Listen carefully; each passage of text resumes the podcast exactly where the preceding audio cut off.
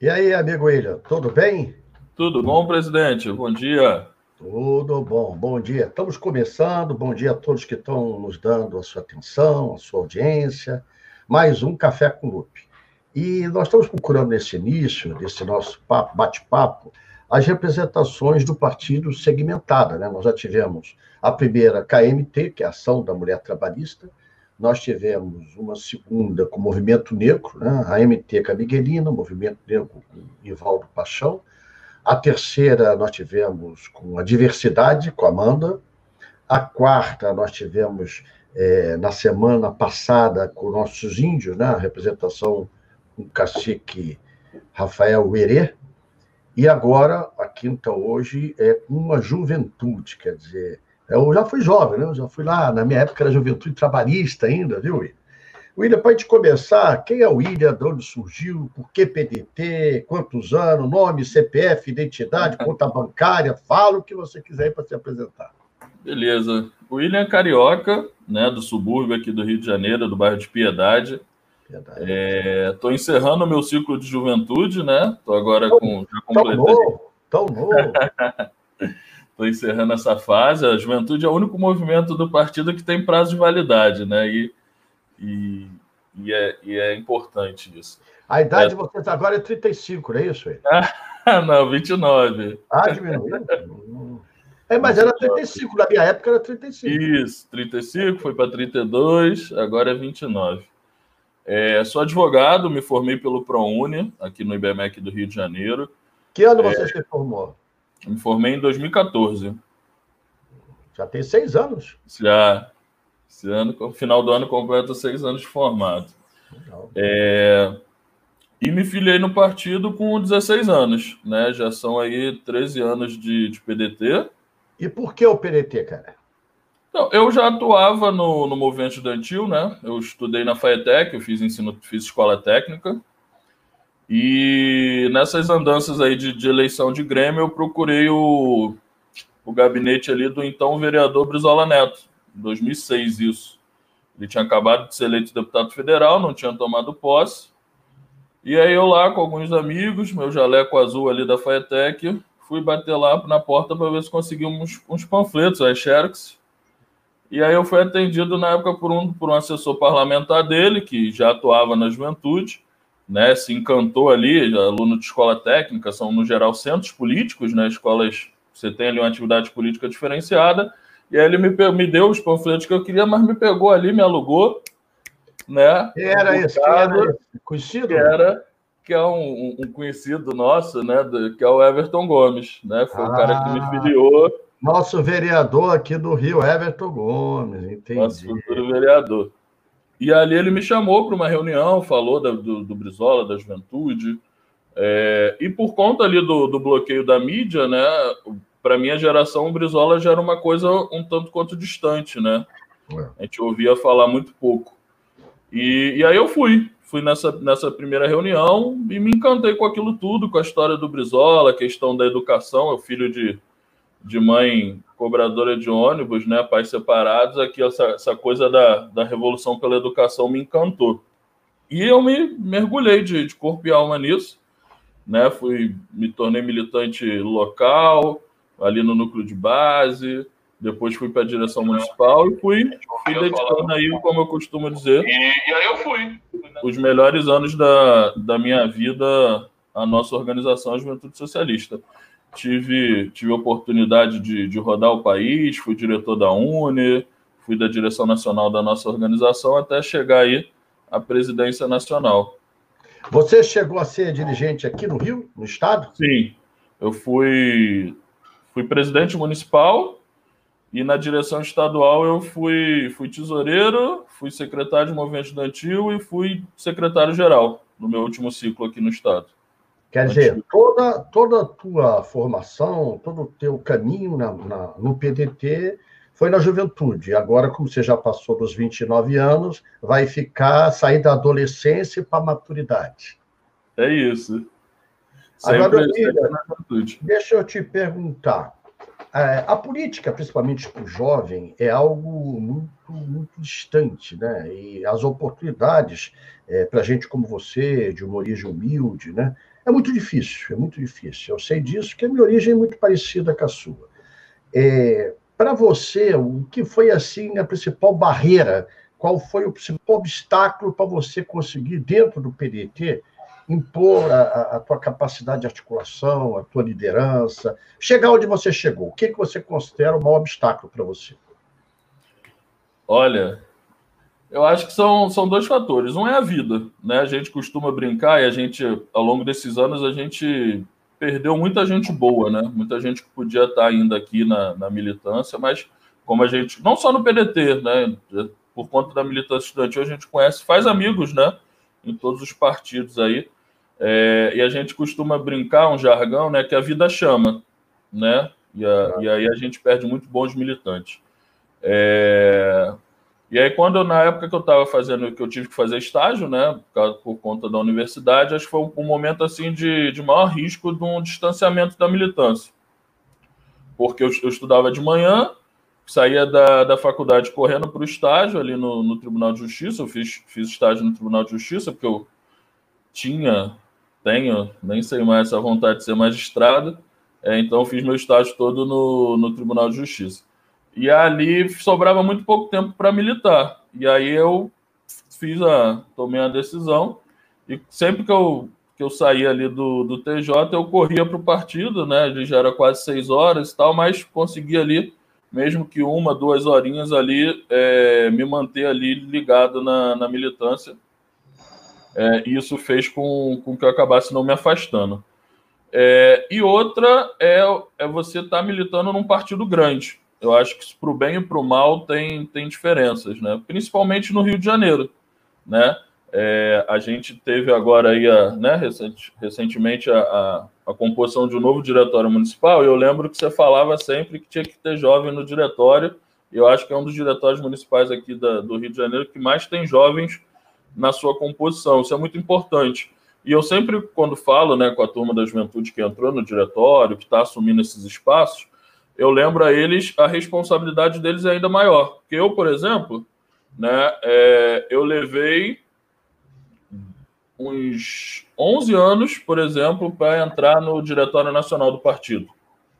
Né? Levei uns seis anos para entrar no Diretório Municipal. Vamos pegar o exemplo do Diretório Municipal. Eles, com um ano, dois anos, um ano e meio, já estão nesse espaço, porque o partido está sendo arejado, né? Tu enxerga é, a importância de arejar o partido.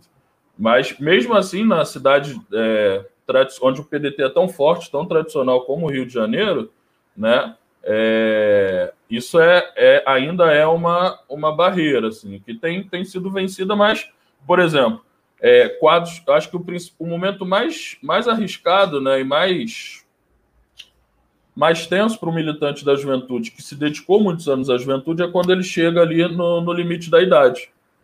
Porque, no geral, ele se vê perdido, né? Ele não, não, não sabe para onde que ele vai. Né? Por exemplo, eu, muita, muita gente vem conversar comigo, companheiros de direção nacional, presidentes estaduais, e perguntam, e aí, o que, que você vai fazer quando terminar a gestão?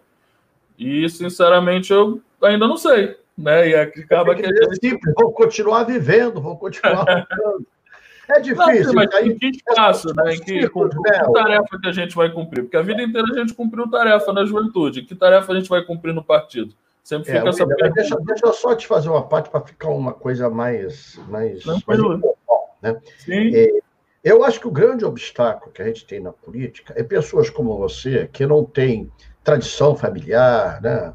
É, não tem é, ninguém assim com renome na política entrar e conseguir seu espaço. Alguém como você, que vem da origem humilde que você tem, para chegar onde você chegou, é sinal de que você tem muito valor, é sinal que você tem, é, tem conseguiu, é, com, com a sua capacidade, com a sua humildade, que para mim é a sua principal virtude, você é uma pessoa humilde, você é uma pessoa que sabe chegar, você é uma pessoa que não se nega a qualquer tarefa, né? desde a mais intelectual, você é um jovem muito preparado intelectualmente, até mais humilde, você é, é obreiro, você é tarefeiro. Mas eu percebo, é, eu queria muito que, por exemplo, a gente está falando para muita gente, né? o Brasil todo está assistindo a gente, principalmente para essa, essa camada mais jovem, porque o partido, o PDT, em cada região, em cada cidade, em cada estado, tem uma característica. E Sim. nós somos feitos por seres humanos, e seres humanos têm cada um a sua natureza. Alguns têm uma natureza mais aberta, mais de acreditar na juventude, outros têm mais reserva, têm mais desconfiança. É, o que você falaria para esses jovens do Brasil todo, que tem um fenômeno do Ciro? O Ciro está trazendo muitos jovens para um negócio muito legal. Eu só vi isso na primeira campanha do Bisola para governo aqui no Rio, 82, né, uma galera assim, universitária. O Ciro está fazendo esse fenômeno de atrair muita gente pelo, pela, pelo conteúdo que ele tem, pelo projeto nacional desenvolvimentista, é, pela, pela autenticidade, o Ciro é muito autêntico, ele xinga quando tem que chegar, ele, ele, é, muito, ele é muito natural. Né? O que você falaria para esses companheiros do Brasil afora que tem muita dificuldade? Eu toda hora recebo. Todo mundo tem meu telefone, todo mundo tem. É impressionante. Eu recebo dizendo que eu nem imagino. O cara fala com uma intimidade, que eu digo quem é, que é tudo tem que entender que é muita gente, então não dá para registrar tudo. Quando tem a foto, a gente ainda reconhece, mas quando não tem uma foto, é uma, uma coisa difícil. O que você Sim. falaria para essa garotada que quer entrar, que quer se aventurar na política e que, e que tem essa, essa vocação para estar num, num partido que foi do Brizola, que é do Ciro, que tem essa característica popular de defesa das minorias, que na verdade são grandes maiorias. O que, que você falaria para esse jovem? Claro. Então, é... entre no PDT. Eu acho que a principal decisão é você tomar parte da política. É, a política, eu sempre falo para os jovens que eu recebo aqui no Rio, né, e pelas andanças pelo Brasil antes dessa, dessa coisa toda, é, a política é um espaço natural de contradições e de disputa. Se a gente não está na política, a gente não vai conseguir enfrentar as contradições, né, é, e nem fazer as disputas da boa política. Né? Eu não acredito nessa coisa de velha e nova política. Eu acredito na política bem feita com, com gente de boa vontade. Então, entre no PDT, é, compreenda as contradições da política, é, faça a disputa do, do, do nosso partido para que a gente tenha cada vez mais um partido mais arejado, com gente diferente, com gente jovem, é, porque com certeza aqui é, por mais longínqua que seja a sua cidade ou nas grandes capitais, você com certeza vai ter vez, vai ter voz e vai ter um partido que compreende a importância do jovem estar tá disputando a política. Eu tomei essa decisão é importante, anos atrás e é muito importante que vocês tomem essa decisão. Faço essa interrupção assim para ficar a coisa Tranquilo. Mais, mais, mais, informal. Fica um bate-bola. É, qual é a maior necessidade? Essa garotada do Brasil todo precisa ter um pouco de apadrinhamento. Né? A juventude, eu tenho falado isso muito com você, com o Everton, com a direção, a juventude tem que ser um pouco, é, em cada direção estadual, em cada município onde estiver organizada, é, é o que foi o Everton para você. Né? Tem que ser a pessoa que recebe, a pessoa que caminha, a pessoa que prepara, a pessoa que não deixa a pessoa ficar sozinha, isolada, como se estivesse num gueto. Né? Então, é, é Onde nós temos efetivamente nos estados juventude organizada? Dá aqui um balanço para mim saber efetivamente, não me engano. Não, não engano, não. A gente assumiu a juventude com, a, com, em 20 estados. 20 estados. Hoje nós estamos presentes, e aí você tem graus de organização. Vai ter lugar que está melhor, vai ter lugar que tem mais dificuldade, mas hoje a gente está presente nos 27 estados. Em todo, o Brasil. Tem um presidente estadual da juventude, uma presidenta estadual da juventude. Né? A gente tem hoje aí cerca de é, seis mulheres, é, seis, sete mulheres como presidentes estaduais, várias presidentas de capitais, também é uma, uma marca da nossa gestão, o avanço nessa, no empoderamento das nossas jovens mulheres. Mas em todos os estados do Brasil, a gente tem ali um núcleo, uma direção, uma comissão provisória, alguém da juventude socialista. Já existe hoje, em cada um dos 27 estados, uma representação da juventude que pode fazer esse papel que eu te falei que o Everton fez contigo, de caminhamento, de, de, de, de é, ideologizar acolhimento, também. De acolhimento. acolhimento. E aí eu quero pedir uma coisa, eu, eu, eu me incomodo um pouquinho, uma coisa que eu vou te falar aqui, as pessoas, nossos companheiros, nossos militantes, pouco acessam a página do partido. Uhum. A rede do partido, Face do partido. E esse é um mecanismo moderno de comunicação. A gente está falando agora, acaba a reunião, esse bate-papo daqui uma hora, e aí? Se vocês não mantiverem o contato com a gente, lá na página do PDT tem o espaço da JS. A JS tem também a sua página. Eu tenho a minha, o William tem a dele, temos Face. Então, o que eu quero pedir é nós precisamos estar informados. Nós precisamos saber o passo a passo, as dificuldades que vocês têm. Algumas é mais simples de resolver, outras são mais complexas. Mas se a gente não souber, se a gente não tiver informação, como é que a gente vai fazer alguma coisa? Né? Então, eu gosto muito de ser informado. Eu penso, Willi, que a gente tem que fazer muito essa, essa, essa, essa abertura para que todo mundo esteja informado. Inclusive, eu ia te propor, a gente tem que fazer com todos os presidentes estaduais, eu vou fazer com todos os movimentos, semana que vem, você vai ser avisado e depois eu quero fazer com cada movimento a reunião com todas as direções. Por exemplo, vamos fazer uma webconferência com todos os presidentes estaduais e a direção nacional. Aí com as 30, 40 pessoas. Para quê? Para a gente ver quem é, para a gente entrosar. A gente precisa abrir o partido. E ninguém tem, que ter medo de perder seu lugar, não, porque tem lugar para todo mundo, tem espaço para todo mundo. Né? O William vai agora, pela fatoridade, sair da juventude, mas ele já é membro do Diretório Nacional já é de, do membro do mais, órgão mais importante do partido. Então, ele tem os espaços para conseguir é, ocupar, avançar na política e terá outros. O que eu estou querendo dizer é que nós precisamos abrir, é, em todos os termos, porque, infelizmente, alguns companheiros de alguns estados ficam com os nossos vícios dos jovens há mais tempo. Ou seja, tem medo de abrir. Ah, fulano pode ser, vem aqui tomar o partido. Amigo, a gente não perde aquilo que não é nosso. Então, essa frase feita, ela significa dizer o seguinte: aquilo que é da gente, aquilo que a, gente conquista com amor, com dedicação, aquilo que a gente faz com paixão, ninguém tira, ninguém tira, porque é da nossa convicção. Então, eu queria muito, William, que a gente, com vocês da juventude, a direção, vocês já fazem isso, tentando ajudar, que a gente abrisse partido. Por exemplo, vou falar isso que tem muita gente assistindo. Tem muita gente que vem com o Ciro, que é adepto da linha política, nos chamam, vamos dizer, os ciristas, que nós precisamos fazer deles ciristas e penetistas, como o Ciro é. Ele é Ciro, porque ele é um cirista, porque ele é o Ciro, e ele é penetista porque ele viu a história do PDT se confunde com as teses que o próprio Ciro defende. O que, é, que esse projeto nacional de desenvolvimento, senão o que Getúlio fez na década de 30? Sim, a retomada do fio da história.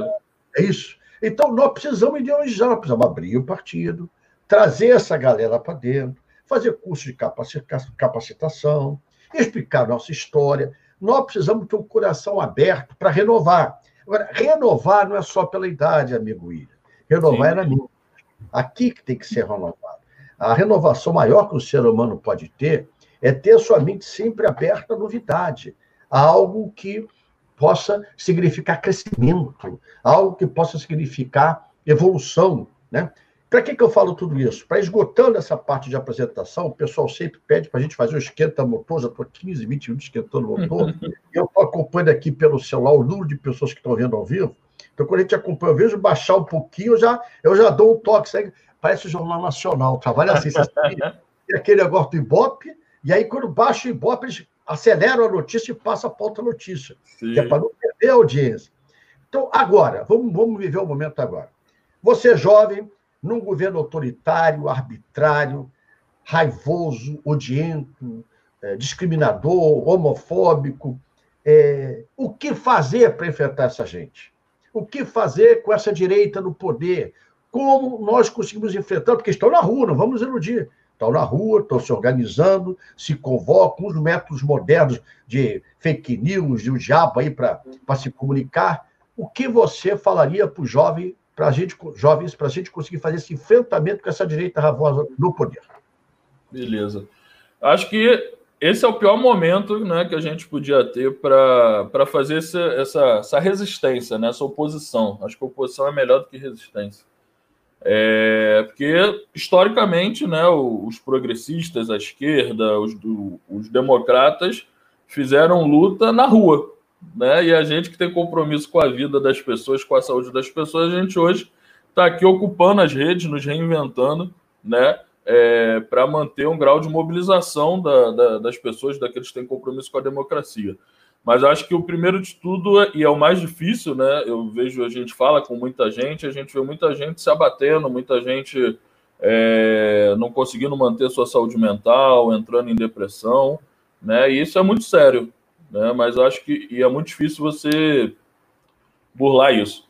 Mas acho que é muito importante para nós jovens, que somos a linha de frente do, da oposição ao Bolsonaro, nas ruas e nas redes, é a gente não se abater, né, e seguir disputando corações, mentes e também territórios. Né? As eleições municipais vêm aí, vão ser o, o grande palco de enfrentamento do bolsonarismo nesse período de, de, de pandemia, pós-pandemia, nova normalidade, né? porque é, de um jeito ou de outro as pessoas, né, num grau maior ou menor, vão, vão para as ruas por conta da eleição municipal. Então, acho que vai ser um grande palco desse enfrentamento e a gente precisa, de alguma forma, se envolver nesse, nesse processo eleitoral, sendo candidato, apoiando candidatos é, que fazem oposição ao Bolsonaro, é, apoiando candidatos do PDT, candidatos apoiados pelo Ciro, que tem compromisso mais do que isso, porque todo mundo agora quer, quer falar que é Ciro, né? Então, a gente precisa apoiar candidatos que têm compromisso com a. É bom, a é bom que todos queiram. Que queiram todos ganham, né? A gente ganha eleição. Né? Como a gente diz. Só, só te provocar de novo. Por Sim. exemplo, eu vejo Bolsonaro, na minha interpretação, é, burro é quem acha que ele é burro. De burro Sim, não tem nada. De burro, burro não tem nada. Então, ele manipula muito esse processo de rede social, ele manipula muito a informação. Um exemplo concreto. Ontem, ele foi passear de moto ali nos arredores do palácio, sem máscara. Aí, Hoje, ele já aparece mostrando que o terceiro, o quarto teste deu negativo. Por quê? Ele chamou a atenção do processo, ele perde, e ele, com isso, faz com que a galera que está com ele é, se mantenha é, aguerrida. A tropa dele fica com moral elevada. Ali, meu homem, ele é corajoso. Aí, ó, deu vírus, vai embora e tal. E a gente entra no discurso dele. A gente começa a querer fazer o contraponto no campo dele. E a população que está olhando para a gente na política, como que olha um ZT, elas acham que todos nós somos bandidos, somos ladrões, ninguém é diferente. Quando ela iguala tudo, como é que a gente vai ter enfrentamento? Principalmente nessa área jovem. Né? O jovem, por exemplo, hoje a gente vai no Rio de Janeiro, quem mais está na rua é jovem sem máscara, viu? É impressionante isso. No bar, na rua, é se na beijando, praia. na praia. Tudo bem, a gente entende essa pandemia, isolamento, tudo isso é muito ruim, ninguém gosta. Agora, quando a gente vê isso, a gente percebe que essas pessoas acabam alimentando a filosofia que o Bolsonaro defende. Então, o enfrentamento disso não tem que ser pela ignorância, eu chamo ele de profeta da ignorância. O enfrentamento disso tem que ser pela inteligência. O enfrentamento com essa gente tem que ser pela nossa capacidade de argumento. Não adianta tu xingar o cara porque gosta do Bolsonaro. Eu vim de Brasília agora, tinha uma senhorinha toda de verde e amarelo, com a máscara do Bolsonaro, e olhava para mim toda hora, estava de máscara também. Né? E ela olhava para mim toda hora, olhava para mim. Quando ela veio assim, sentou no banco depois, que nos aviões, os bancos agora estão dando espaçamento e tal, ela olhou para mim, mas do outro lado, olhou assim para mim, o senhor é o Lupe, quase que num, numa acusação.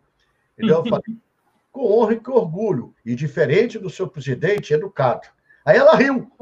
Eu falei, esse diferente do seu presidente, ela riu. Você tem que quebrar essa gente fazendo ao inverso que eles esperam. Vez da hora a gente chegar, você não precisa assim, daí não. Eu sou diferente, eu sou diferente do seu presidente, eu sou bem educado totalmente como a senhora. Então, eu estou te dando um exemplo que você quebra. Então, nós não vamos ganhar dessa gente. Olha, isso é uma coisa muito inteligente. Ele agora, com esse é, é, bolsa emergencial, ele entrou nas camadas populares. Então, para quem não tem nada, 600 reais é uma fortuna o que é muito pouco, devia ser no mínimo o salário mínimo. E só chegou a 600 reais por causa do Congressional, ele propôs 200. 200 então, reais. tudo isso, William, eu, eu penso que nós temos que enfrentar essa gente com inteligência. Nós temos que conscientizar, nós temos que não entrar na agressividade deles, não entrar na provocação agressiva deles e ter argumento. O que, que você acha disso? Acho que é isso. Assim, primeiro que é isso. Quem, quem acha que ele é burro já já caiu na, na estratégia dele, né? A gente sabe que tem muito dinheiro por trás disso, né? Dessa máquina de internet, de, de fake news, tem muito crime nisso, né? É, e muita gente que já fez isso em outros lugares do mundo, né? Que é o que eu não, não quero entrar aqui num debate mais técnico, mas que a, a turma chama aí de guerra híbrida, né? Eu gosto do exemplo da cortina de fumaça. Toda vez que ele se vê nas cordas, ele recorre é, a, a, essa turma, essa tropa de choque ideológica dele, então ele faz um aceno radicalizando e uma cortina de fumaça. Quando estava todo mundo naquela de pegar o Queiroz, cadê a mulher do Queiroz? O Queiroz estava na casa do advogado dele, ele lança a cortina de fumaça que testou positivo para o coronavírus e que ia começar a medicação com, com cloroquina. Né? Então, assim, é, uma, é sempre uma cortina de fumaça. Infelizmente, né, é, setores do, do nosso campo, do campo de oposição, compram, né, caem nessa, nesse, nesse jogo do Bolsonaro. E pessoas também do nosso próprio partido. Né? É, então, assim, eu acho que a inteligência é aquilo, a gente tem que ser mais inteligente do que eles. Né? A forma de abordar, a forma de contrapor, conseguir modular o discurso. Por exemplo, eu, tenho, eu estudei no IBMEC, né, uma escola de playboy, como a gente diz aqui no Rio. É, muita gente votou nele ou votou no, no Amoedo, depois votou nele e tal, com discurso econômico. Né? E, sempre, e sempre que a gente se esbarra na rede social, fala alguma coisa e tal, eu sempre vou nesse ponto. Né? Porque são pessoas que têm empresas, que têm negócio. Pega, pega esse exemplo pega esse exemplo que você está, do discurso econômico, que eu quero exercitar isso, o que eu penso, para ver o que você pensa, o que as pessoas que estão nos assistindo pensam. Nunca se provou tanto, amigo William, a falência da liberdade econômica do que agora. Eu queria, esse argumento eu uso em tudo quanto é canto, eu vejo que as pessoas, no mínimo, das escutam. Alguém dão atenção, eles dão atenção. Alguém imaginou, alguém viu, você tem gente, todo, mas já vi aqui gente do Piauí, estou vendo, estou falando contigo, estou vendo meu celular as perguntas, né? Tem gente aqui de Belém, mandou agora, Raimundo de Belém mandou um abraço. Então, alguém em algum estado brasileiro me manda escrito aqui para me saber, de repente tem uma alma generosa aí que eu não sei abriu um hospital privado e disse assim: venham, pobres, venham, nós vamos ajudar vocês a curar. O que, que aconteceu? Pode ter um ou outro, né, que por relação pessoal, é, por generosidade, abra algum espaço para um ou outro. Né? Agora, o que evitou de a gente ter 300 mil mortos foi o Serviço Único de Saúde, o SUS, Sistema Único de Saúde. Foram os, os profissionais da medicina do Estado, do município, da União, foi o Estado brasileiro que conseguiu, com toda a deficiência, com todo o descaso, com todo com a vontade do governo federal. Mas foi o Estado brasileiro que conseguiu diminuir o número de vítimas fatais. Foi o Estado brasileiro. E mais, na hora de que eles falam, ah, iniciativa, tem que deixar, o mercado regula, o mercado regula. Agora, para você ter uma ideia, a Merkel, lá na Alemanha, está aprovando um pacote de trilhões dos governos governo da Alemanha, governo da França, governo da Itália, governo da Espanha, da Grécia, para salvar as empresas. Trilhões do governo. Cadê a mão Trump, invisível do mercado? Trump, esse, esse, esse direitista mor da sociedade mundial contemporânea, está também fazendo o mesmo. Ele agora comprou, com exclusividade, essas 100 milhões de vacina. 2 bilhões de dólares, quase, 1 bilhão e 900 milhões de dólares. Para quê? Para proteger a sua nação. Isso é o quê? Dinheiro público. O dinheiro que ele está pagando para ajudar as pessoas é dinheiro público. Cadê a iniciativa privada? Cadê a liberdade de mercado? É essa discussão que eu acho que a gente tem que travar agora. É a discussão onde está a iniciativa privada na hora da pandemia? Onde estão as iniciativas para salvar a vida humana? Entendeu? Então, essa discussão tem profundidade, nós temos que levar, mesmo que tenha incompreensão aqui, mesmo alguns com muita dificuldade a pular, nós temos que levar isso para a sociedade entender que sem um Estado forte e eficiente, estamos todos na porta do cemitério. Não, é isso, né? É, é aquilo que, que a gente brinca, né? Iniciativa privada para dividir os lucros, né? E o Estado para socializar os prejuízos, né? Quando tem um prejuízo é na porta do BNDES, na porta do, do, do, do governo federal, do Congresso, que, que eles batem, né? E acho que é, é uma coisa que a gente tem, sempre tem que falar, né? principalmente quando a gente fala do auxílio emergencial e das ações do governo, é, é, é uma romaria para você salvar a vida das pessoas com auxílio emergencial e no dia seguinte, né, da, do, do, do boom ali da, da pandemia, você tem mais de um trilhão para para permitir que os bancos ajudassem né, as pequenas empresas. A gente sabe que esse dinheiro não chegou na ponta, que o juro não baixou, né, que o pequeno, médio empresário, empreendedor continua muitas das vezes aí fez falindo, né, sem a ajuda que, que deveria estar recebendo dos grandes bancos. É, acho que o debate econômico é fundamental a gente fazer nesse momento e apresentando e do, da maneira que o PDT vem fazendo oposição, apresentando sempre a forma como a gente faria, né? Na reforma da Previdência, a gente não se negou esse debate, isso aí também é uma coisa que a esquerda contribui, né, quando alimentos fetiches, né? Ah, não pode ter reforma da Previdência. Não, a reforma da Previdência é necessária, mas que reforma? Né? Tirando de quem? Ah, agora vai vir aí a, a reforma tributária. Que reforma tributária? né? Protegendo quem? Né? É, desonerando a, a, os impostos de quem? Esse é o debate que a gente precisa fazer e a nossa bancada acho que tem feito isso de forma é, muito firme, né? Não só a bancada, acho que a, nossa ação tem sido muito assertiva.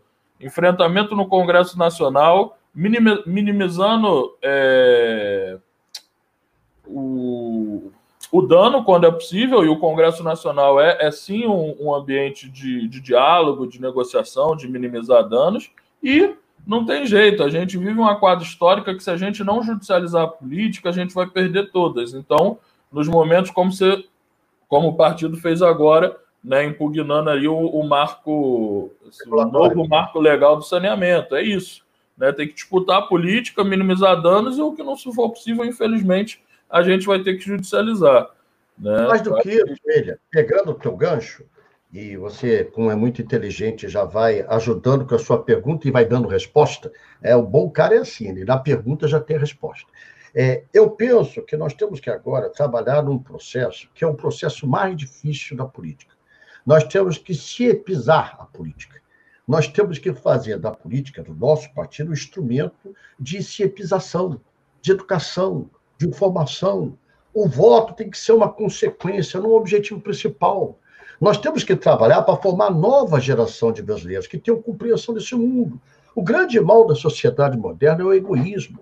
O grande mal da sociedade moderna é cada um por si. Eu vejo o negro usar a Bíblia para enriquecer, né? usar o santo nome de Deus em vão para arrecadar. Eu vi uma piada, mas que é verdade, e a gente está aqui brincando um pouquinho para ficar uma coisa mais leve. Diz que o pastor, um babalorixá, um, um padre, estava arrecadando os fundos ali da, dos fiéis, e todo mundo botava uma nota de 10 reais, uma nota de 5 reais, uma nota de 50, uma nota de 100. Aí ele juntou aquele dinheiro, pegou o saco, aí veio um desafiador, um incrédulo, assim, é, meu senhor, eu quero ver o que, que o senhor vai fazer com esse dinheiro. Eu quero saber se, se isso aí vai ser usado é, para ajudar as pessoas mais pobres, mais humildes. Dele falou assim: você é um homem de pouca fé. Olha como eu sou homem que tem muita temência a Deus, muita fé nesse Deus. Pegou o saco de dinheiro e jogou pote assim: o que segurar lá em cima é de Deus, o que cair é tudo meu. E aí, assim, é o jogo da esperteza. Entendeu? Sim. Eu estou falando umas coisas brincando assim, mas é a maneira que a gente brincando vai colocando e conscientizando a população. Então, nós estamos num momento grave. Nós tínhamos uma direita que estava dentro do armário, escondida, né? e que a onda de corrupção, e é verdade, teve falha, né? muita corrupção no Brasil, que não foi inventada também pelo PT, já existia, foi agravado. Que foi agravado? Porque o PT deixou de ter um projeto político de nação e passou a ter só um projeto político de poder tudo valia a pena para se permanecer no poder. Então, isso tudo desmoralizou a gente, desmoralizou as políticas públicas. Desmoralizou... Então, é o seguinte, ah, esse cara dizendo que é político, ah, eu não tenho nada com a política, 30 anos com mandato, não tem um projeto. Mas a população não tem essa informação. Eu sou me da moral, é uma moral, a família toda em torno dele e ele fazendo o discurso do moralismo. Esse negócio do Queiroz, amigo William, se for investigar com, com profundidade, isso derruba a República. Não é só o presidente, não, derruba a República, que é uma associação da milícia, do crime organizado, da cobrança do gato net aqui no Rio, e no Brasil todo tem isso, é, é agressiva, é flagrante, é notória. E parte deles continua achando que não. Não, esses seus bons policiais estão defendendo, defendendo a comunidade da bandidagem. Então, como vencer isso, amigo? Eu repito, só com informação, só com educação, só com esclarecimento, só a gente falando. A gente tem que ver esse jogo de tanto argumento, de tanto falar, que gente cansa de dizer, eu desisto. Vocês estão com a razão. Era um pouquinho, William, o que Brizola fazia. Nós tínhamos aqui, na 7 de setembro, temos até hoje, onde é a sede da regional, 7 de setembro 141, um mini auditório. Esse auditório apertado, cabe 100. Mas quando o Brizola ia, tinha 200, 250, ele tinha medo até daquilo me afundar. E o Brizola ficava 3, 4, 5 horas falando. Quando o Brizola acabava de falar, a gente já concordava com qualquer coisa, porque o argumento era tão forte, o argumento era tão verdadeiro. Nós temos que seguir esse brisolismo, nós temos que ter argumento, nós temos que convencer, não é pelo ódio, é pelo amor. E não é pela discriminação, é por aceitar e não é, é, com ignorância, mas sim com educação. Então, eu peço muito, e você hoje é uma porta aberta para essa nova geração, que vocês tenham mais coragem do que a minha geração teve, mais ousadia, mais capacidade de crescer, mais inteligência para vencer essa direita raivosa. William, o que você falaria para o jovem para a gente fazer esse enfrentamento com esses bolsominions, essa direita raivosa que está hoje no Brasil? Nossa, vamos lá. essa, essa, essa foi. Não combinamos, não combinamos essa. Mas eu acho que. Eu não combinei nada.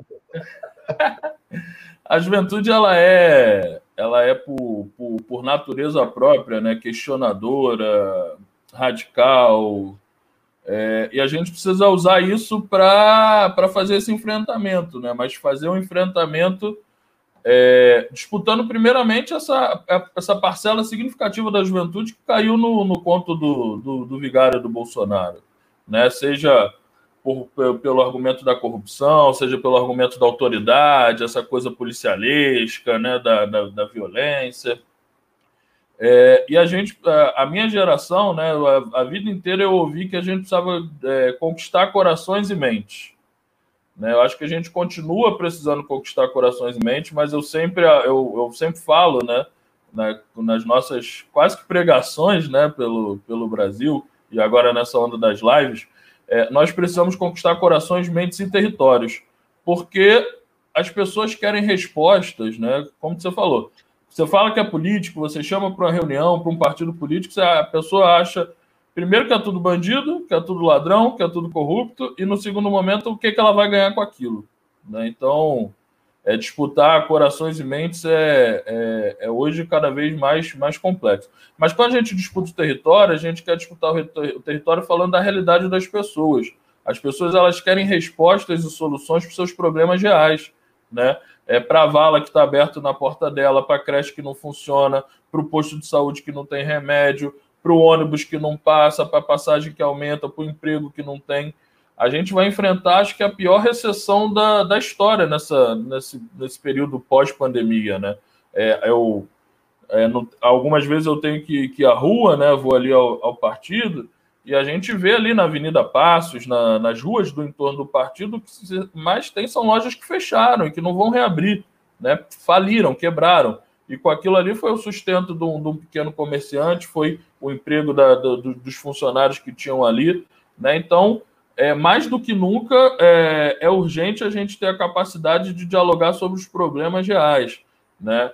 É, o Everton fala muito, não tem como, como não falar dele, né? O cara que, que me forjou politicamente, é, que a, as pessoas elas estão, elas não querem mais diagnóstico, né? A esquerda é, é, é, é, muito focada no diagnóstico, as pessoas querem soluções. A gente precisa ter a capacidade, né? Principalmente nós jovens, é, de, de apresentar soluções para a vida das pessoas, para disputar elas né? E provar. Deixa eu pegar um exemplo disso que você está dando. Diga. Soluções, soluções. Olha só, nós estamos numa pandemia. E Sim. o comportamento das pessoas são diferenciados. Né? Você vê, a minha geração é um pouquinho mais ousada. Né? A gente bota máscara, mas a gente tem uns cuidados, mas a gente é, não quer se sentir cerceado no direito de vir, de fazer as coisas. Eu sinto, principalmente essa geração bem mais jovem, até mais jovem do que você, de 15, 17, 18, 20, 25, muito mais é, é, é, medrosa, vamos dizer, a palavra não é essa, muito mais receosa com o que está acontecendo. Então, além da doença como um todo, da pandemia, do coronavírus, tem a psicológica que é muito forte. As pessoas estão ficando doentes da cabeça, William. As Sim. pessoas estão então, a pandemia está gerando uma nova geração de pessoas é, contaminadas na sua cabeça com a influência do negativismo, é, com a influência da tristeza, é, com a influência da depressão. É, é, é, essa nova geração, tá, eu estou muito assustado com o que eu estou vendo. Eu estou vendo uma nova geração profundamente deprimida, triste, angustiada e, e sem perspectiva. E sem perspectiva o que fazer, rapaz, com essa galera? O que, que a gente faz? O que, que, que, que você que é bem, bem, bem, bem mais jovem do que eu, aconselharia para a gente que está numa. Estamos mais para lá do que para cá. O que a gente faz para ajudar? Olha, Lupe, não tem, não tem saída fácil, né? É, a gente que está aí na política, a gente sabe que poucos, poucos são os projetos que a gente consegue ter resultados de, de curto prazo. Eu acho que a gente precisa, principalmente como um partido nacional grande, que está, de fato, enraizado no Brasil, a gente precisa se debruçar sobre aquilo que vinha dando certo antes da pandemia, né? É, e que consiga estancar, estancar sangrias, né? Às vezes a gente está zapeando aí na TV, tem esses programas de anúncio, não sei se tu já viu, sei que você para pouco, mas tem o, tem o anúncio de um, tipo um esparadrapo, né? Um, um adesivo que você dá meio aquele um tapa em qualquer furo, buraco, cano, superfície que estanca ali o vazamento. Eu acho que a gente precisa criar um. Inventar um esparadrapo desse para o ser humano. é, e a gente precisa se debruçar sobre o que estava dando certo antes, né? É, porque eu insisto, né? Por que, que, que outros países, né? Até com mais dificuldades que a gente, né? Por exemplo, Cuba, é, Venezuela, Bolívia, não, não vou entrar aqui no mérito do, dos regimes, mas por que, que países com tantas dificuldades conseguem ter um povo tão mais consciente do que o nosso? Né? Por que, que Cuba, com a ilha daquele tamanho que eu tive a oportunidade de conhecer no, no ano passado, né, com décadas de bloqueio econômico, todas as dificuldades do mundo, você ainda consegue ver as pessoas sorrindo, você consegue ver as pessoas é, defendendo a altivez de Cuba, na Venezuela, com todos os problemas, você consegue ver as pessoas se dispondo a ir para a rua defender é, a, a, independência da Venezuela. Na Bolívia, com mesmo com golpe de Estado, com Evo exilado, as pessoas seguem na rua defendendo que, que as eleições ocorram, que sejam eleições diretas. E aqui no Brasil a gente vê isso que você fala, né? Que é um, é um egoísmo coletivo, né? É, cada um quer saber do seu, ninguém se preocupa com o país, ninguém se preocupa com, com as coisas, porque aqui, do, infelizmente, né, o nosso campo, o, o, campo que a gente ajudou a construir, que a gente ajudou a governar, que a gente, por exemplo, fez o pleno emprego, que se deixar eles dizem que foi eles sozinhos que fizeram, e tu era ministro, é, só, só conseguiu promover é, avanços é, econômicos e transferência direta de renda, mas não disputou a consciência dessas pessoas. Então, essas pessoas se tornaram é, meras consumidoras, não se tornaram cidadãs, né? Não, não tem uma cidadania ativa. Pegando esse teu gancho, é, é, o que eu, eu, eu quero, é, quando eu fiz a pergunta, eu queria trabalhar um pouco na minha cabeça o que eu tenho como resposta para você estar em sintonia com o que vocês pensam. É, é, eu, eu sinto falta um pouco de coragem patriótica, falta um pouco de amor ao país. Quando eu falo amor à pátria, amor ao país, é o coletivo. Né? A sociedade está muito individualista, todo mundo quer resultado para si. Ah, porque eu isso? Será que eu estou? Será que eu estou bonito? Será que a minha roupa é boa? Será que todo mundo está gostando de mim? A sociedade está muito individualista. Esse é um fenômeno que a sociedade moderna tem curtido. Na... O individualismo vale mais do que o coletivo.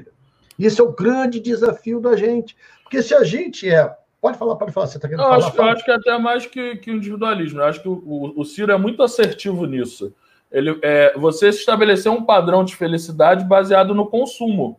Né? Então, quando você precisa consumir, você se preocupa com você, com a sua renda, com o que você vai gastar se você tem acesso àquilo. Né? Isso gera a infelicidade, que está na, na, na, base da depressão, isso gera violência, né? porque a gente não vai se enganar, o, o jovem né, que vai querer ter acesso àquilo, então muitas das vezes se torna um atrativo para ele ser recrutado pelo tráfico de drogas, né? É, e isso alimenta esse individualismo que é tudo que os poderosos querem. Os poderosos não querem que as pessoas se envolvam com a política, né? A, com a cidadania, não vou nem usar a política.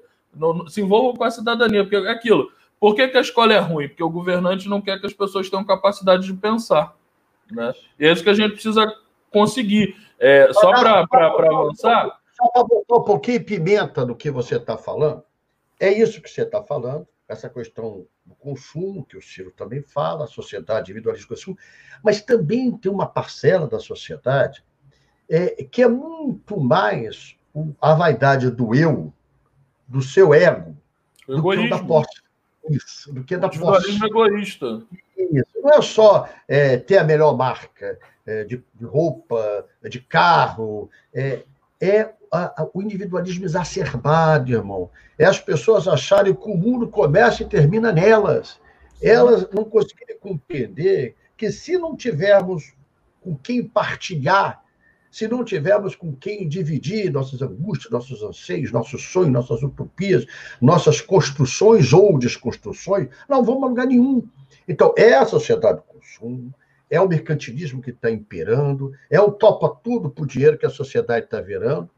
Tudo isso é, é, é o macro, é verdade. E tem uma mais, até gente, gente informada, gente preparada, gente que lê muito, mas que não consegue ter a capacidade da vida coletiva, que não consegue compreender que sozinho nós não vamos a lugar nenhum. Sozinhos não existe sociedade, não existe a pátria, não existe nação. Então, essa dicotomia, essa diferença, é, nós temos que levar para a sociedade entender. E não é um processo eleitoral, entendeu, William? Não é um processo que, ah, vamos ganhar a eleição por causa disso. Não vamos, não é? Não vamos iludir. Temos que preparar para formar uma nova geração. Uma nova geração que pense Brasil, que entenda que nós não vamos ser um país feliz, um país livre, com tanta miséria, que pense que nós não vamos poder ter resultado efetivo para a sociedade enquanto a gente não tem saneamento, não tem água, não tem educação de qualidade. E não, isso, como você vai sair do discurso para isso? Você começa a sair do discurso incutindo na mente das pessoas o sentido de que a liberdade individual só existe se ela for coletiva. Não sei se eu estou sendo meio Sim. poético agora, mas é verdade. Mas é isso, é o que o Brizola falava, né? É, a prioridade de um governante a gente vê pelo orçamento, e a gente precisa priorizar as pessoas e a coletividade no orçamento.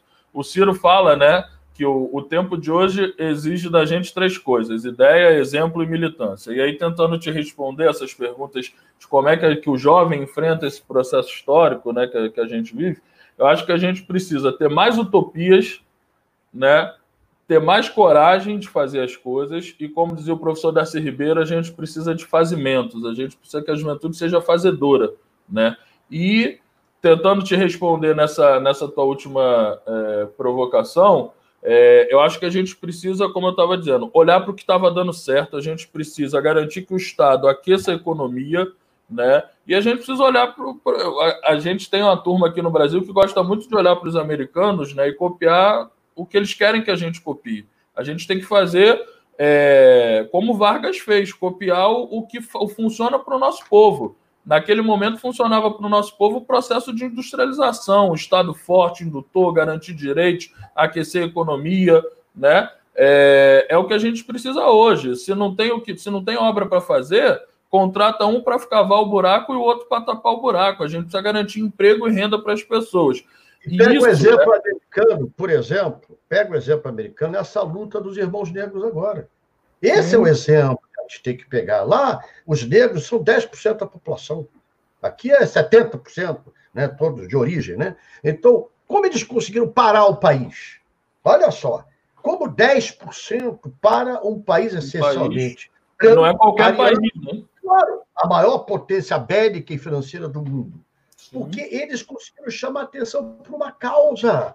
Tem que ter causa. A quando Sim. eles pisaram, sufocaram aquele irmão, aqui lá pode se chamar preto, tem a diferença, né? Lá é preto, aqui é negro, se chama negro aqui, não é cor. Bom, essa confusão danada aí, a gente para se acertar nisso é muito difícil. Mas eles chamaram atenção para a violência que se pratica aqui no Brasil muito mais muito Sim. mais forte. Você vai na prisão, só todo tem dia, negro. Todo dia. Todo dia, matando. Se você tem três correndo, tiver um negro e, e dois brancos, vão prender o negro. Entendeu? Sim. Chamar a atenção? Esse é o modelo que eu quero que se copie dos americanos. É da resistência, é de ter causa, é de mostrar que aquela violência com aquele cidadão não é só contra o cidadão negro que a polícia fez, é claro que é o, é, é, é, é o que é mais flagrante, mas é a violência contra qualquer cidadão. Isso mobilizou, parou os Estados Unidos, fez esse teu é, é, profeta da ignorância americano, que é o profeta da ignorância aqui é o Bolsonaro, agora o pai dele é o profeta da ignorância americano, Trump. Ele perdeu 10 pontos percentuais em todas as pesquisas. Sim. Então, eu estou dando um exemplo, como você fala, o que, que copiar do americano? Copia isso, a resistência, a, a cidadania, o ativismo. A cidadania, isso. Lá nos Estados Unidos, irmão, não tem uma rua que você não tem uma bandeira americana num prédio. Não é prédio público, não. É loja de departamento. Ah, mas que besteira, não é besteira. Aquilo ali é o sentimento de nação. O Trump, inclusive, ganhou essa eleição muito baseada nisso, sim, do nacionalismo exacerbado. Aí eu vejo essa galera de direito o verde e amarelo. O verde e amarelo não é deles, é nosso. O verde e amarelo. A gente não pode abrir mão de disputar. Claro. Não quer usar a camisa da CBF? Compra a camisa comum verde amarela, usa. A gente precisa bota, disputar bota isso. Preta, bota uma tarja preta, isso. bota o 12 do PDT na camisa. Isso aí. a gente vai entregar para essa gente o símbolo das cores da pátria brasileira. Nós temos que disputar isso que você falou, William. Nós temos que, que entrar em campo e com argumento. Só é isso que eu peço. Sim. Não responde-se a violência com mais violência. Você responde com argumento, você se diferencia. Você se diferencia com argumento. Você se diferencia com a tua capacidade de. Eu, por exemplo, toda hora eu moro aqui em Copacabana, estou passando aqui toda a cara feia ajuda. Então o nego já olha para minha cara, alguns sabem, é verdade, sabem que eu sou. Olha aqui a cara como é feia. Nego não se mete. Nego não se, mas não se mete mesmo. E eu também não me meto. Eu passo ali no meio e não me meto. Se vier argumentar, vai ouvir. Eu digo sempre: se vem 20 me bater, um acerto. Um, um. Vou apanhar, mas um acerto. Apanhar também, eu não, eu não, tô esse, não tenho essa capacidade de virar o rosto e levar outro tapa, não. Agora, o que eu estou dizendo é que você falou, irmão, nós temos que disputar. Nós temos que disputar com ideias, com o projeto nacional que o Ciro está fazendo para a gente, continuando depois da eleição, é o que é mais importante que nós possamos fazer para a sociedade brasileira, apresentar o um projeto para o Brasil. É apresentar um projeto que tenha ciência, que tenha tecnologia, que forme essa geração como você Sim. representa. Você já pegou a, a, a OAB, a tua carteirinha da OAB? Já tenho. Ah, tô, a, a história é até uma história que, que eu acho que conta, representa. Conta, conta, história. Conta, conta, a história. É, eu estudei pelo ProUni, né? Eu fiz o Enem, consegui uma bolsa integral no, no IBMEC, que é uma das três melhores e três e uma das mais caras escolas de direito aqui no Rio de Janeiro. E aí fiz a, fiz a faculdade, tal, sem, toda com, com bolsa integral. É, fiz o exame da ordem no nono período, que eu me formei em 2014, que era ano de eleição.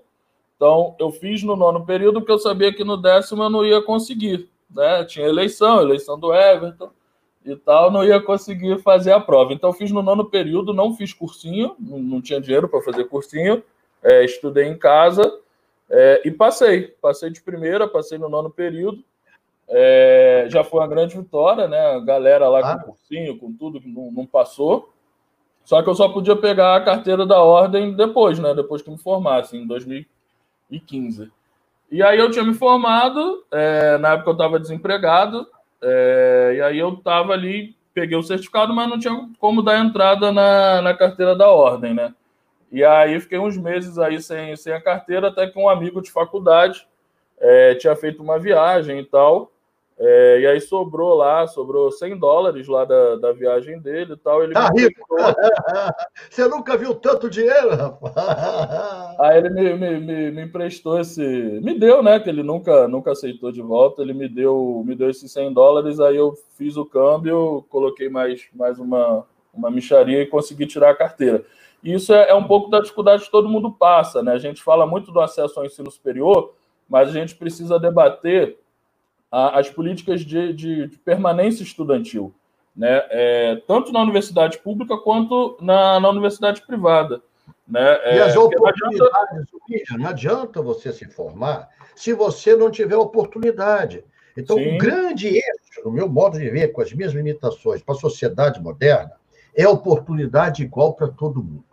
Quando uma sociedade tiver oportunidade igual para todo mundo, ela é uma sociedade mais justa. Porque a pessoa vai vencer se tiver oportunidade igual de estudo, se tiver uma educação de ensino fundamental igual a do filho do rico, oportunidade igual. Se tiver um secundário igual ao do rico, se tiver qualificação profissional igual, e se tiver oportunidade de trabalho igual. Cada um tem que mostrar seu valor em condições iguais. O que não pode é um ter professor particular, curso particular, qualificação particular, papai e mamãe banca, e você não ter nada, e como você vai ter condições de disputar? Você até consegue, porque você, é, William, é uma espécie de ponto fora da, da linha. Curva. Da curva. Porque você venceu, é, é, muito mais pelo desafio dos seus méritos. Aí, o pessoal me provoca muito, William. Eu estou falando muito, mas eu estou vendo que a audiência aumentou, então vou continuar falando. Deixa eu só fechar. É, eu sempre, nesse, nessas lives, eu, eu, eu penso na hora e vou falando, vou exercitando algum exemplo, alguma música que possa. E depois todo mundo me xinga aqui, mas eu faço de provocação. Estou dando uma daquele cara provocador. Quem canta eu, seus vários espantos. É, é eu estou lembrando, só para te contar, você contou a tua historinha de faculdade, isso para mim foi muito importante. Você já sabe que eu já contei isso em algumas oportunidades. Eu estudei numa escola pública, sempre estudei escola pública aqui, Centro Interescolar Amaro Cavalcante ali do Lago do Machado. Conheço, histórico no movimento estudantil. É, eu estudei ali. Na minha época, esses anos 70, 71, 72, não podia ter grêmio estudantil. Era o auge da ditadura. Eu tinha 13 anos, 14 anos. E a gente, é, para combater, para fazer uma coisa, um auditório lá enorme, cabia mil pessoas, está lá até hoje, até uma plaqueta que está meu nome apagado lá. E nós fazíamos, então, a apresentação é, de uma peça de teatro. E eu, com mais três, quatro jovens, Está aí o Simão, está aí o Jorge, que eu nunca mais vi até.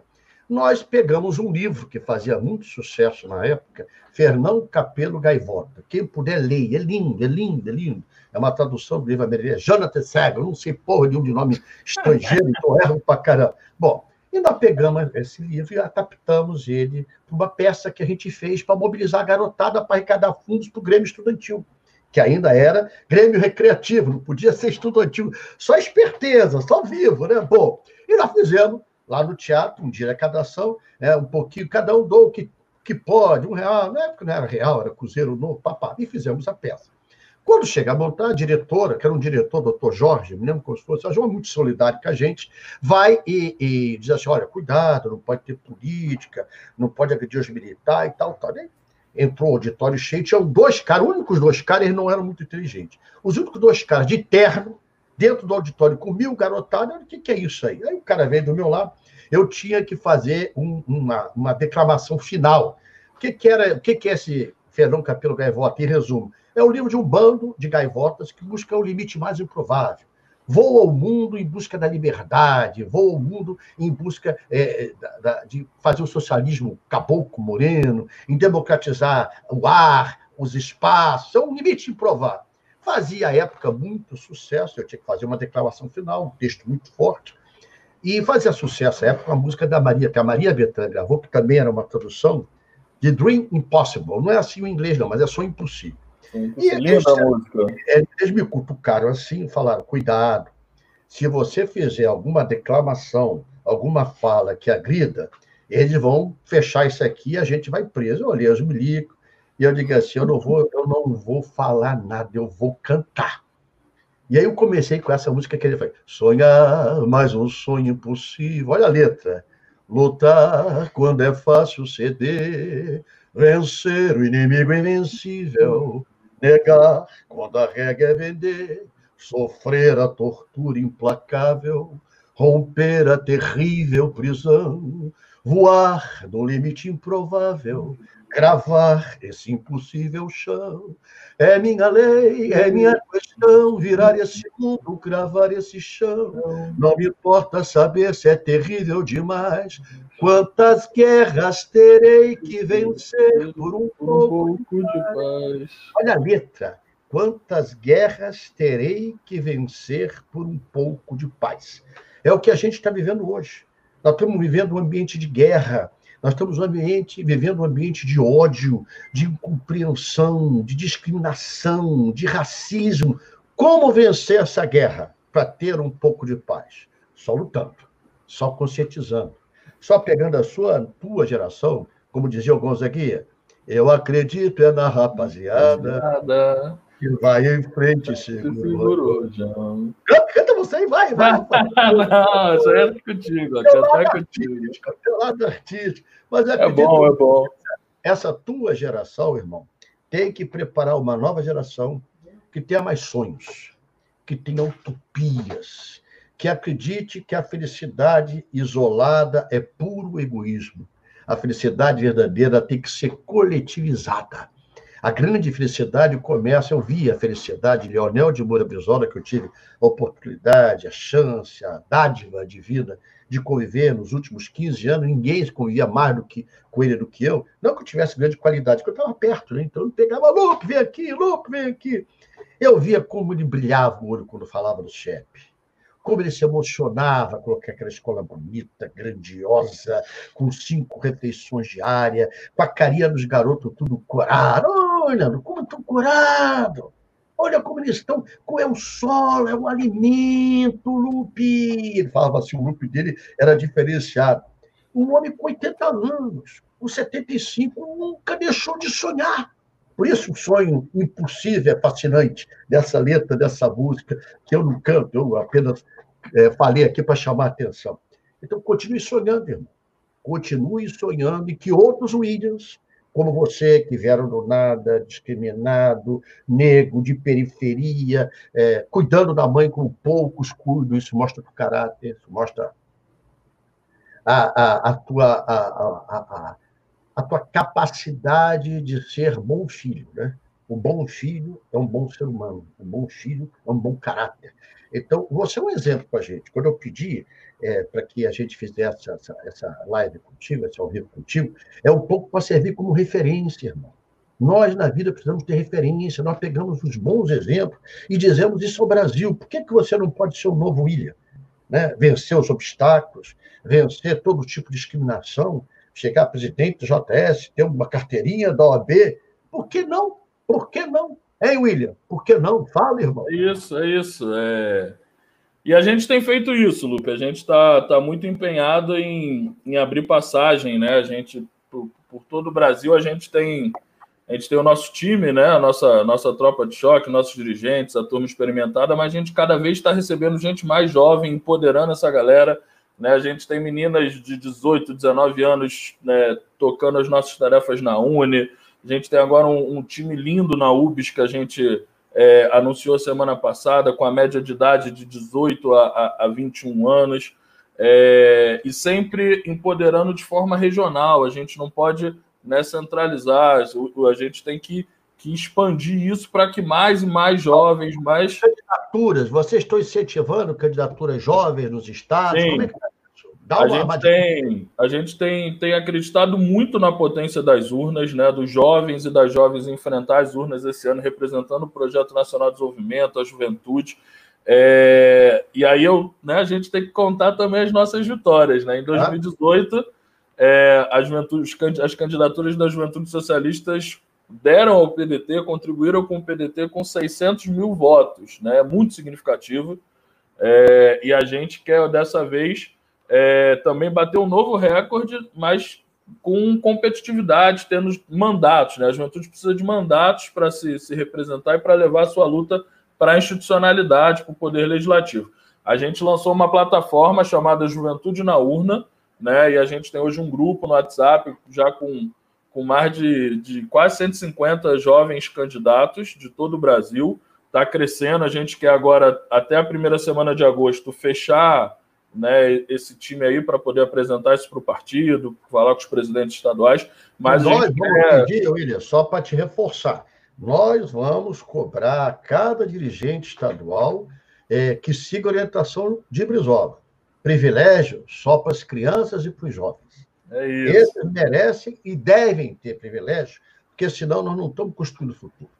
Se é constrói o futuro no presente com quem tem mais tempo para fazer o futuro do que nós. Desculpe. Nada.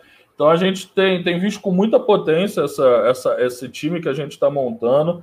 É uma galera muito comprometida, que de fato tem a cara do partido, que são militantes orgânicos da, da juventude.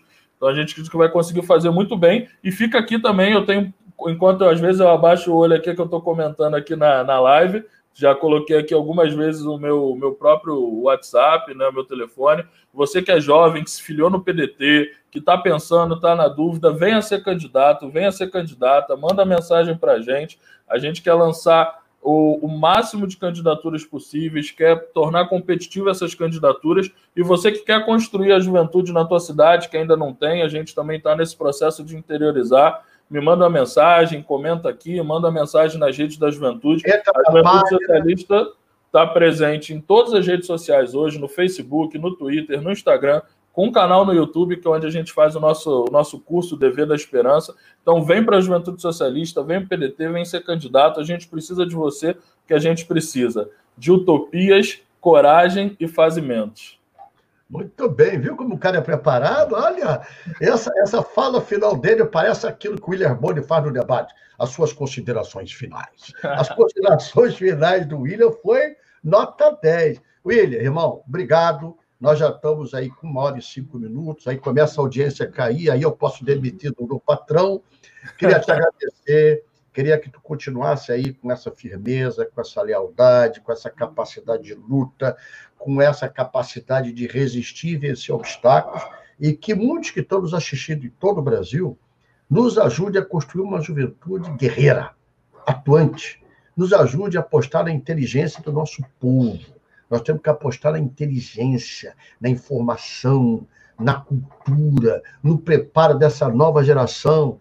Ajude a termos uma sociedade mais igual, mais justa, mais fraterna, Contra o ódio, Getúlio já dizia na carta de testamento, eu respondo com amor. Né? Contra o ódio, eu respondo com amor. Né? Na Bíblia diz, amai-vos uns aos outros. Não é odiai-vos uns aos outros, é amai-vos uns aos outros.